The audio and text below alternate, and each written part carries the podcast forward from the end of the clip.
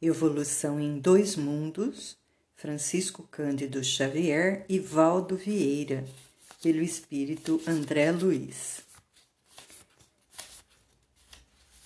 Conceitos de Allan Kardec, indicados pelo autor espiritual.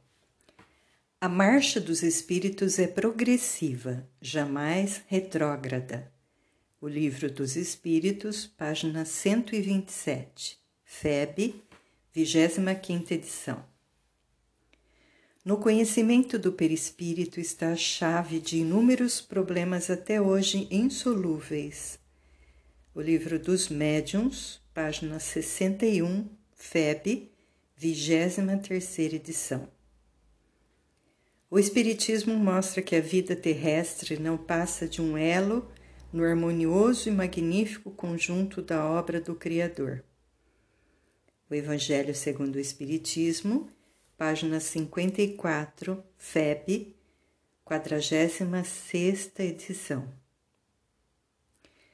No intervalo das existências humanas, o espírito torna a entrar no mundo espiritual onde é feliz ou desventurado segundo o bem ou o mal que fez. O céu e o inferno, página 30, FEB, 17 edição. O Espiritismo e a ciência se completam reciprocamente. A ciência, sem o Espiritismo, se acha na impossibilidade de explicar certos fenômenos só pelas leis da matéria.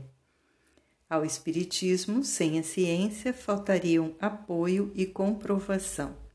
A Gênese, página 20, FEB, 12 edição. Anotação: Escrevendo acerca do corpo espiritual, que Allan Kardec denominou perispírito, não se propõe André Luiz traçar esse ou aquele estudo mais profundo, fazendo a discriminação dos princípios que o estruturam com o fim de equacionar debatidos problemas da filosofia e da religião.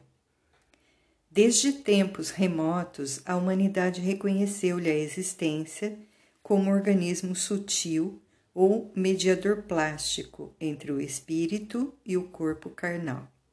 No Egito, era o Ka para os sacerdotes. Na Grécia, era o Eidolon, na evocação Sibila, das Sibilas.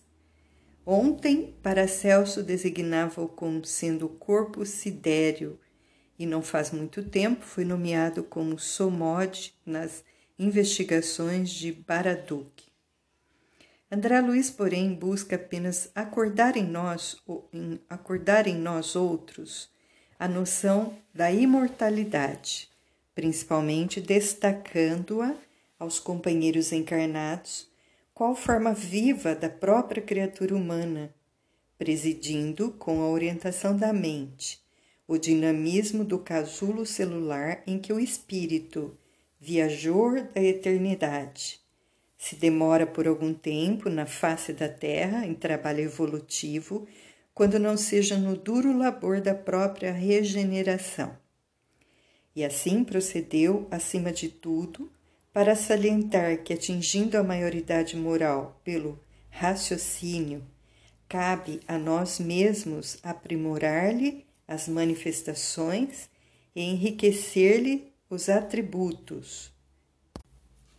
Porque todos os nossos sentimentos e pensamentos, palavras e obras nele se refletem, gerando consequências felizes ou infelizes, pelos quais entramos na intimidade da luz ou da sombra, da alegria ou do sofrimento.